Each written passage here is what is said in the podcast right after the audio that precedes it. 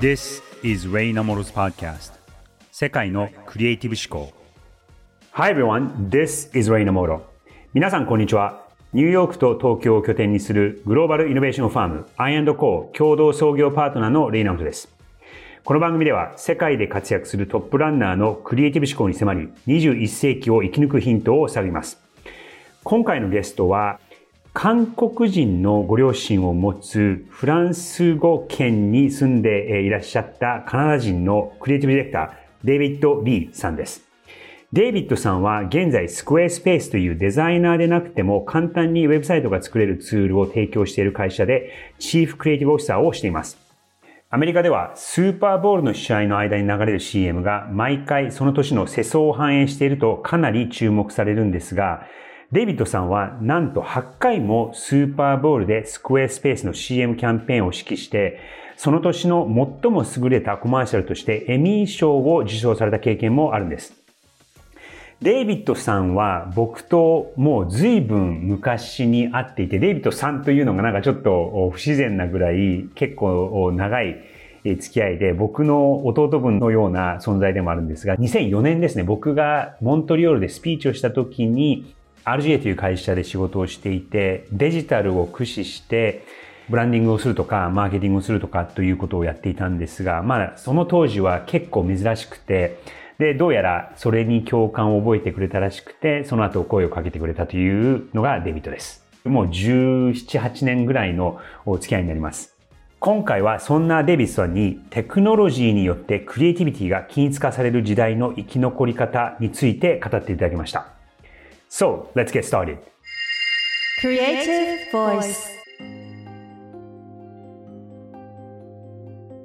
You know, creativity is such a broad, vague word that is not well defined depending on who you ask. So, how would you define creativity and what do you mean by creativity is the only job left? なぜクリエイティビティがこれからの仕事に唯一残る仕事だと考えているんですか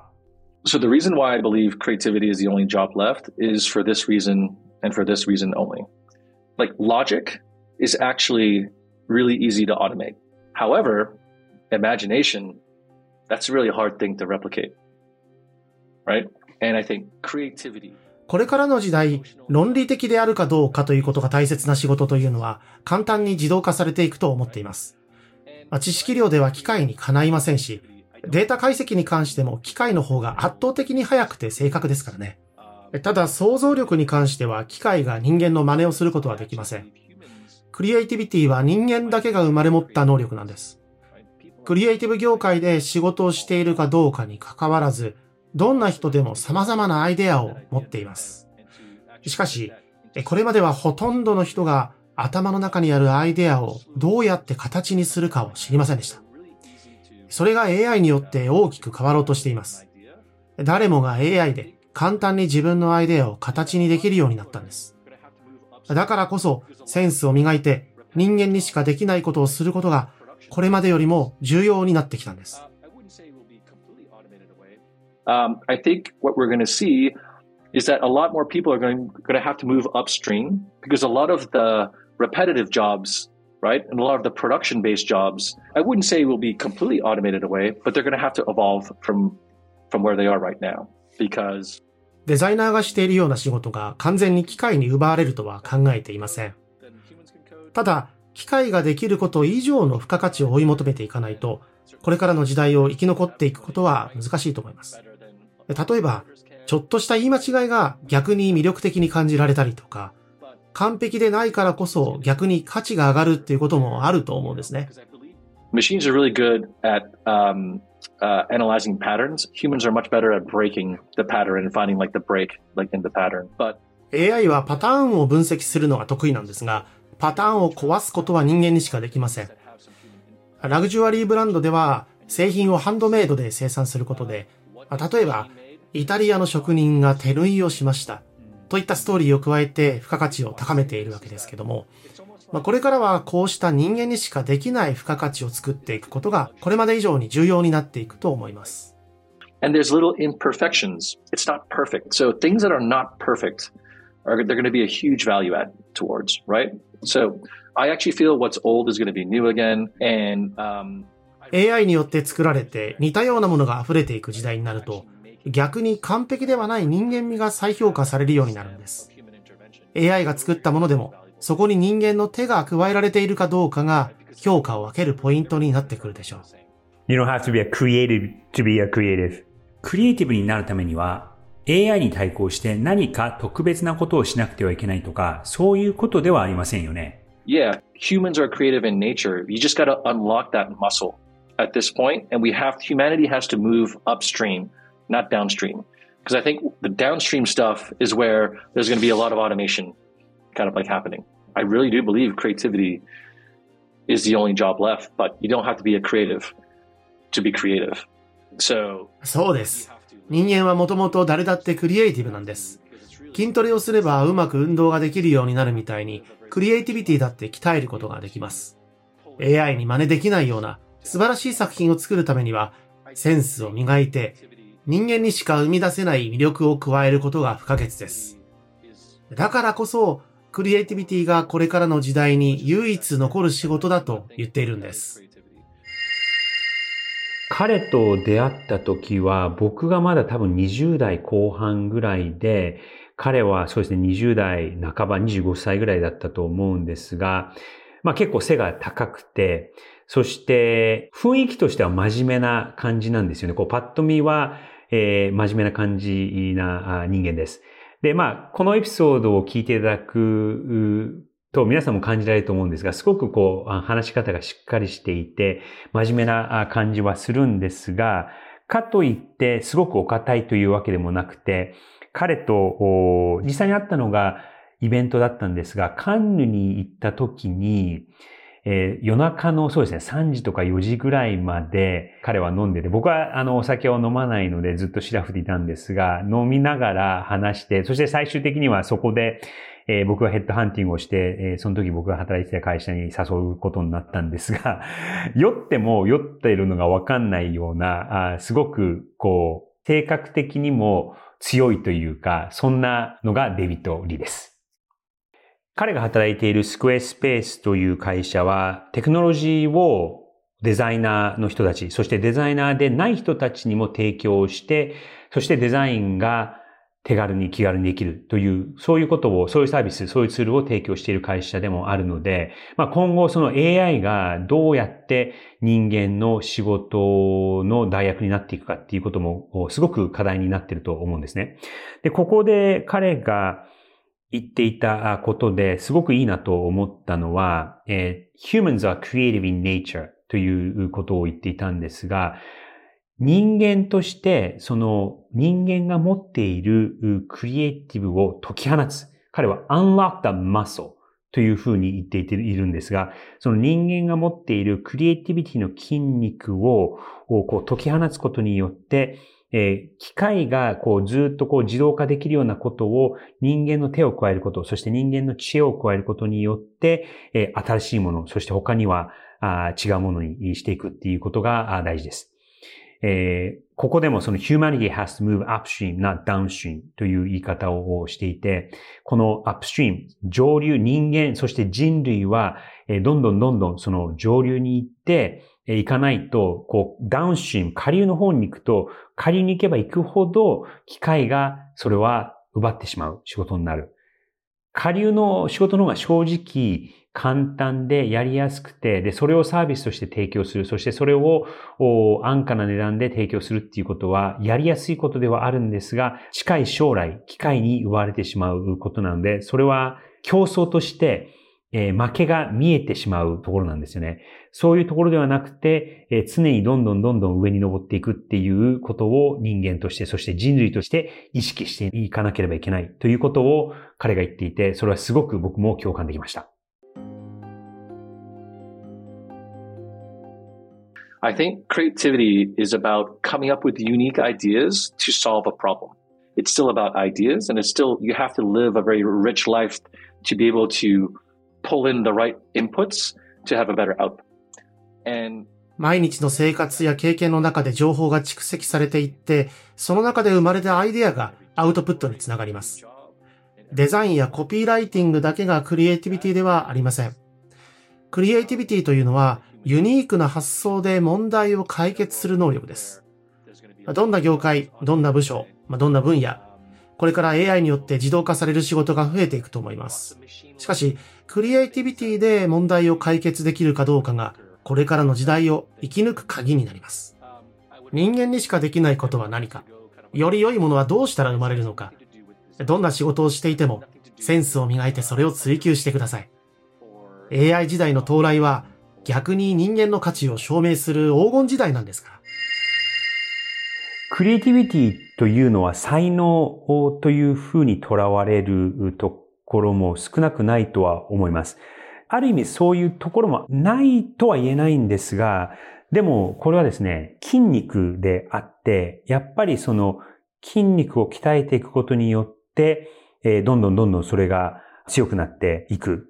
まあ脳みそもある意味筋肉だとは思うんですが、逆に使っていないと、そしてそれは衰えてしまうというところもあるので、クリエイティビティは才能だけではなくて筋肉で鍛えることができるものだと思っていただきたいです。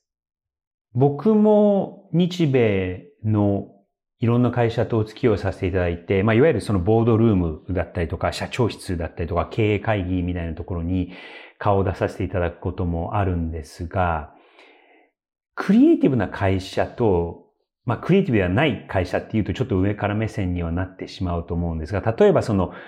いわゆるそのクリエイティブと言われていない職業、財務だったりとか、その法律関係だったりとか、そういうのはそのものを作るとか、絵にするとか、言葉にするっていうことを専門にしている部署だったりとか職業ではないので、クリエイティブっていうイメージが少ないと思うんですね。で特に日本の場合は、そのクリエイティブということが、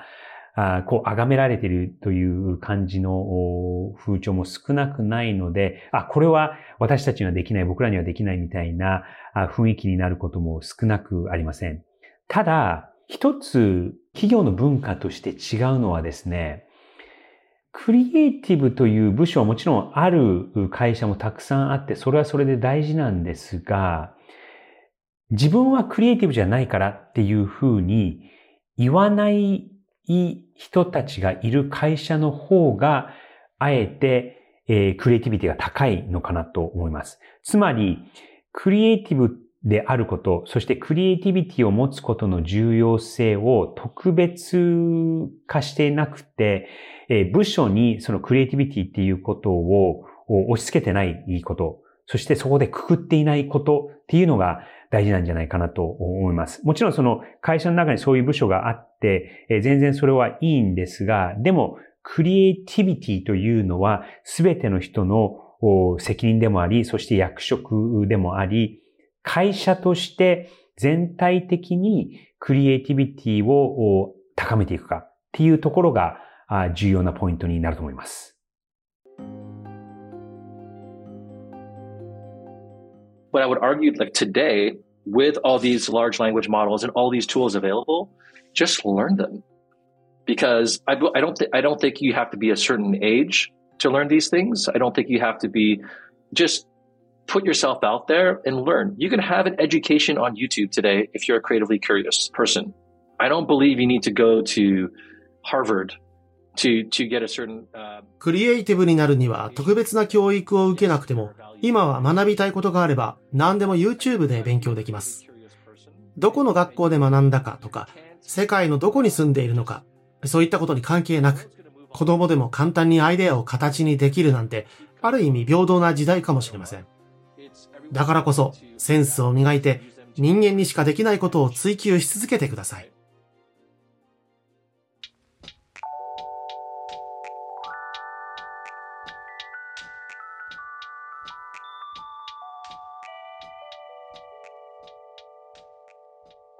ここまでお送りしてきました、レイナモトの世界のクリエイティブ思考。今回はクリエイトディレクターのデイビッド・リーさんにテクノロジーによってクリエイティビティが均一化される時代の生き残り方についてお話を伺いました。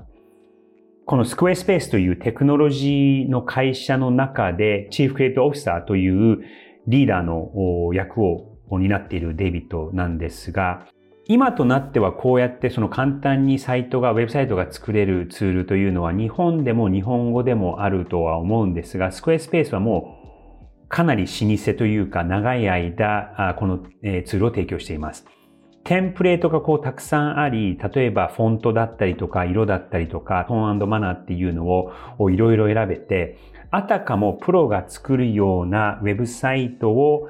コーディングをしなくても、そしてデザインの知識があまりなくても、とても綺麗なウェブサイトが作れるという、そういうツールなんですね。で、僕も個人的に、このスクエアスペースというツールは何回も使ったことがありまして、例えばその自分のポートフォリオを作るときに、このスクエアスペースのツールを使って、そしてフォントはちゃんとしたものを選んで、レイアウトもちゃんとしたものを選んでという、そういうのがえー、気軽に、そして手軽にできるツールです。そうですね、もう10年、もしかしたら20年ぐらいある会社で、デイビッドはそこで10年ぐらい働いていて、他にも英語でも日本語でもこういうツールはあるとは思うんですが、僕はですね、その、まあ、あの、デイビッドが友達ということもあるので、エコひいきをしているように聞こえちゃうかもしれないんですが、他とやっぱちょっと違うのは、まずそもそもそのデザイナー、クリエイターのためのウェブサイトのツールということで始まった会社で、やっぱりその細かいところも本当目に見えないぐらい細かいところだったりとか気づかないところの精度だったりとか質が他のツールより全然違うんですよね。ある意味その彼がやっていることがクリエイティブの人たちの仕事をなくすと言っても言い過ぎではないと思うんですよね。彼との会話の中でも3つのキーテイクアウェイがありました。まず1つ目は Human craft is a new luxury。2つ目 Designers and creatives move upstream。3つ目 Creativity is the only job left。ちょっとこれ日本語で簡単に説明しますと、Human craft is the new luxury というのは、人間がする仕事、手を使ってする仕事がこれからのラグジュアリーなんだ。二つ目、designers and creatives move upstream というのは、この upstream というのは、会社の中でもっともっとこう上流の高いレベルでの話をするところを upstream というんですが、いわゆるそのクリエイティブだったりとかデザイナー人たちもそこにどんどんどんどん参加していくべきだ。三つ目の creativity is the only job left というのは、えー、クリエイティビティがこれから残っていく唯一の仕事だということです。まず、human craft is the new luxury という言い回しをしていました。えー、まあデジタルというツールを使ってでも、そしてチャット GPT やミッドジャーニーというのを使ってでもいいんですが、人間がその残りの5%、10%に手を加えることで、えー、機械が作ったものでも特別なものになる。その残りのほんの5%、10%でどういう手の加え方をするか、そしてどうやってえ知恵を使って他と違うものにするかっていうのが、これからの人間の役割なのではないかなと、今回、テクノロジーという業界の中で、クリエイティブというリーダーシップのポジションを築き、そのスクエアスペースというブランド、そしてスクエアスペースというプロダクトを作っているデイビスさんの話は、すごく親近感もあり、ある意味すごく新鮮でもありました。二つ目はですね、えー、designers and creatives move upstream という言い方をしていたんですが、これどういうことかというと、今まではそのデザイナーだったりとか、いわゆるクリエイティブという人は、まあ、専門職という形で見られていて、えー、そのビジネスの人だったりとか経営の人たちは、あまあ、会議室にいる。そしてクリエイティブだったりとかデザイナーの人たちはスタジオにいて、え、そのビジネスの目標に基づいて、これを作るとかあれを作るとか、こういう作業的な立場に置かれていたりだったりとか、まあ、こうちょっと突拍子もない人が思いつかないようなアイディアを考える特別な人たちなんだよね、みたいなことを、そういう目で見られていて、いわゆるその会議室の中ではなくスタジオにいるような人だったのかなと思います。でも彼の主張していることは、そのクリエイティブと言われる人たちがもっともっと上流に行かなきゃいけない。ビジネスの世界で上流に行って、経営層に近いところで仕事をするのが大事なんだっていうことをおっしゃっていました。僕もこれはあのデザイナーとして20代の頃はこうバリバリと物を作っている立場にいたんですが、ビジネスということがどういうことなのかということをその仕事を通してえー、理解して、えー、身につけていくことによって、ただそのクリエイティブのことではなくて、ビジネスが何をこう達成しようとしているのか、そしてそこに武器としてクリエイティビティということを付け加えて、えー、ビジネスを前に進ませていく。そのためには、そのビジネスの会話に加わっていって、え上流のところで会話ができるようにするっていうことがすごく大事なんだっていうことを改めてデイビッドとの会話で、え思いました。そして最後に、これも彼の言い方なんですが、creativity is the only job left. クリエイティビティという仕事がこれから残っていく唯一の仕事だということを言っているんですが、2番目のその Designers and Creatives Move Upstream というのはちょっとそのクリエイティブの人たちに対するメッセージではあるんですが、この Creativity is the only job left というのは、そういう役職じゃなくても、クリエイティブ思考を使うことによって、クリエイティビティを発揮することによって、そのビジネスもより良くする。そしてビジネスもより楽しくする。よりワクワクさせるような、あそういうことをするために、えー、クリエイティビティが必要なんだ。なので、クリエイティビティ is only job left. クリエイティビティがこれから唯一残っていく仕事だっていうふうにおっしゃっています。これは特にその日本で言うと、これも他のエピソードでいろんな人が話していることにもつながるんですが、まだ日本はそのしきたりだったりとか、えー、ルールだったりとか、文化、そして、えー、同調圧力みたいなところが、その言葉に現れないところで出ているとは思うんですが、そこからこうはみ出して、そこからこう突破口を見つけるために、えー、クリエイティビティを発揮して、新しい世界へ連れていく、持っていくっていうのがすごく大事なんじゃないかなと思います。それでは今日の3つのキーテイクアウェイ、まとめです。Human craft is the new luxury. 人間の手の仕事がこれからの新しいラグジュアリーだ。2つ目、Designers and Creatives move upstream. デザイナー、そしてクリエイティブたちをもっともっと上流に行け。そして3つ目のキーテイクアウェイ。Creativity is the only job left. クリエイティビティがこれから残る唯一の仕事だ。次回は経営者とクリエイターのこれからの関係について、デイビッドさんとの対談の続きをお届けします。どうぞお楽しみに。世界のクリエイティブ思考、お相手はレイナウトでした。